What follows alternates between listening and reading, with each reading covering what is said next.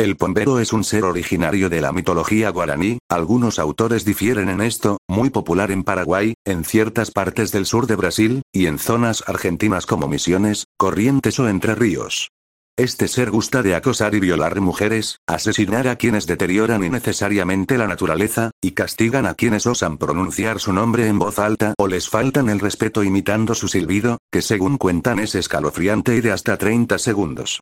Su nombre en guaraní, el nombre que se le da es Cuarauyara, lo cual significa dueño del sol. Sin embargo, esto es solo aparente, pues aquel es el nombre de un viejo rojizo con un solo ojo en la frente, dientes de perro, brazos largos y enormes manos. Este ser, según indica el especialista Félix Coluccio, no es una modalidad del pombero sino un ente diferenciado. Así, los verdaderos orígenes de su nombre habría que buscarlos en el sur de Brasil, donde se llama bombeiro al que espía, y en los aborígenes de las pampas argentinas, que llaman bombero al explorador que marcha en la línea de avanzada cuando se están efectuando tareas de reconocimiento. De allí, se cree que el nombre puede ser una fusión de ambos, o una deformación de uno u otro. Versión tradicional del pombero Las primeras referencias al pombero lo muestran como un ser alto, flaco, fornido, feo, y muy peludo. Sin embargo, esta versión carece de importancia en la actualidad, no solo porque prácticamente no existe información sobre la misma, sino porque, de una forma que podríamos llamar casi oficial, el pombero es popularmente conocido como una especie de duende. Esta es la versión tradicional, tanto en el folclore actual como en el de hace décadas atrás. En la versión, la tradicional, que nos ocupa, el pombero es una especie de hombrecillo pequeño, feo, fuerte, moreno, muy peludo, de brazos largos y manos enormes, codos y rodillas sin articulaciones, por lo cual hace movimientos toscos y grotescos, piernas cortas con pies invertidos que desorientan a quien lo intenta rastrear, un enorme miembro viril para abusar carnalmente de las mujeres, una barba larga, en ciertas versiones, tan grande que le cubre el miembro, un sombrero de paja y una bolsa al hombro, aunque lo de la bolsa es dudoso, pues proviene de su confusión con el Caribosá, otro ser mitológico. Sean cuales sean los detalles de su aspecto, el pombero ronda por los bosques, suele refugiarse en casas u otras construcciones abandonadas para descansar, y nunca deja de viajar, al menos entre las zonas en que se lo ha visto. Sus habilidades son diversas. Puede hacerse invisible y delatar su presencia a través de algo tan sutil como un escalofrío en quien supuestamente es tocado. Puede deslizarse en espacios muy estrechos, correr velozmente en cuatro patas, imitar el canto de muchas aves, sobre todo nocturnas, el silbido de una persona y el sonido de víboras u otros animales. La misión principal del pombero es la de cuidar a la naturaleza, vigilando el monte y velando por las vidas de los animales salvajes. Por ello y si bien permite la cacería, se enfurece cuando ve que un cazador mata más de lo que consumirá, cuando un pescador solo busca entretenerse, cuando un leñador corta madera que no empleará y, en suma, cuando cualquiera produce injustificadamente un daño a la flora o fauna. Su vigilancia es casi imposible de burlar, ya que supuestamente puede metamorfosearse y, por ejemplo, estar observando todo en forma de lechuza, a la hora de castigar, el pombero puede ser realmente implacable y cruel. Por ejemplo, en algunas partes de Argentina creen que, si encuentra a un niño cazando pájaros, lo tomará a la fuerza y lo abandonará lejos de casa, muerto o atontado, dependiendo del caso. Concretamente en el Chaco, Argentina, se cree que el pombero puede chuparles la sangre a los niños, dejándolos secos y colgados de algún árbol, tal y como los duendes tradicionales, el pombero puede ser travieso y fastidioso. Libera vacas y otros animales de sus corrales, dispersa gallinas u otros grupos de animales domésticos o salvajes, roba tabaco, desparrama maíz, consume miel si la encuentra a su alcance, se coge los huevos de las gallinas, y tumba a los jinetes de sus caballos, entre otras cosas.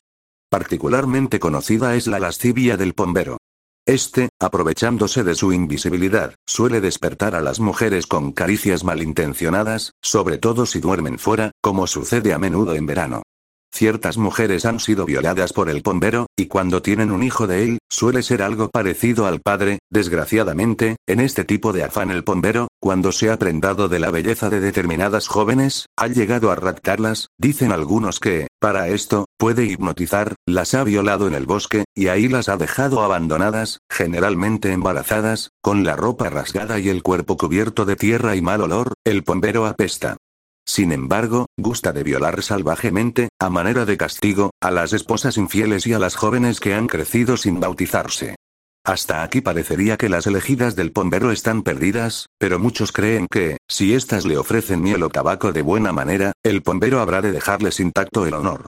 Ahora, y pese a ser violador, el pombero también tiene su lado sensible con las mujeres. En efecto, en Corrientes, Argentina, creen que este se suele enamorar de las embarazadas que están gestando niñas, y que las protege cuando duermen o andan solas en la oscuridad, delatando a veces su presencia en algo tan suave como un piar de pollito. Por otra parte, uno puede ganar la amistad o simpatía del pombero si le hace regalos. Hay que dejarle tabaco, miel o licor, en algún banco o silla o en un lugar visible atrás de la casa, pronunciando una corta oración o ruego.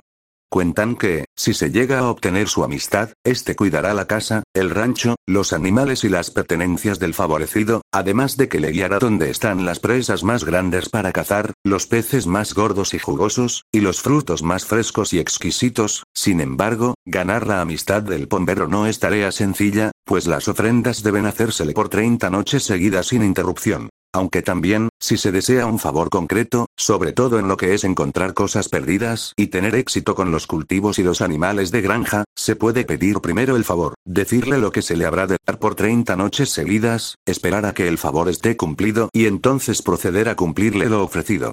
Y es mejor que así sea, porque el pombero se enfurece cuando hace un favor y no es retribuido, como contraparte a lo anterior, hay quienes se han ganado la enemistad del pombero.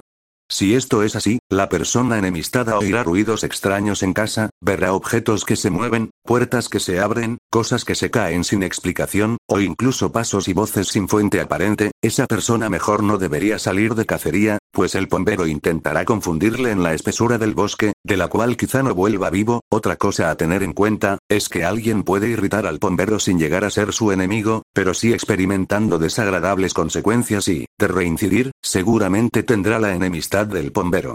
Cosas que lo irritan, además de dañar innecesariamente la flora y fauna, son el pronunciar su nombre en voz alta, el imitarlo, esto hará que conteste con estremecedores sonidos, y el no hacerle jamás ningún regalo. Según creen, posibles consecuencias de irritarlo son episodios de temblor, mudez o confusión, estados todos que el pombero puede inducir con solo dar un roce de sus manos peludas, el pombero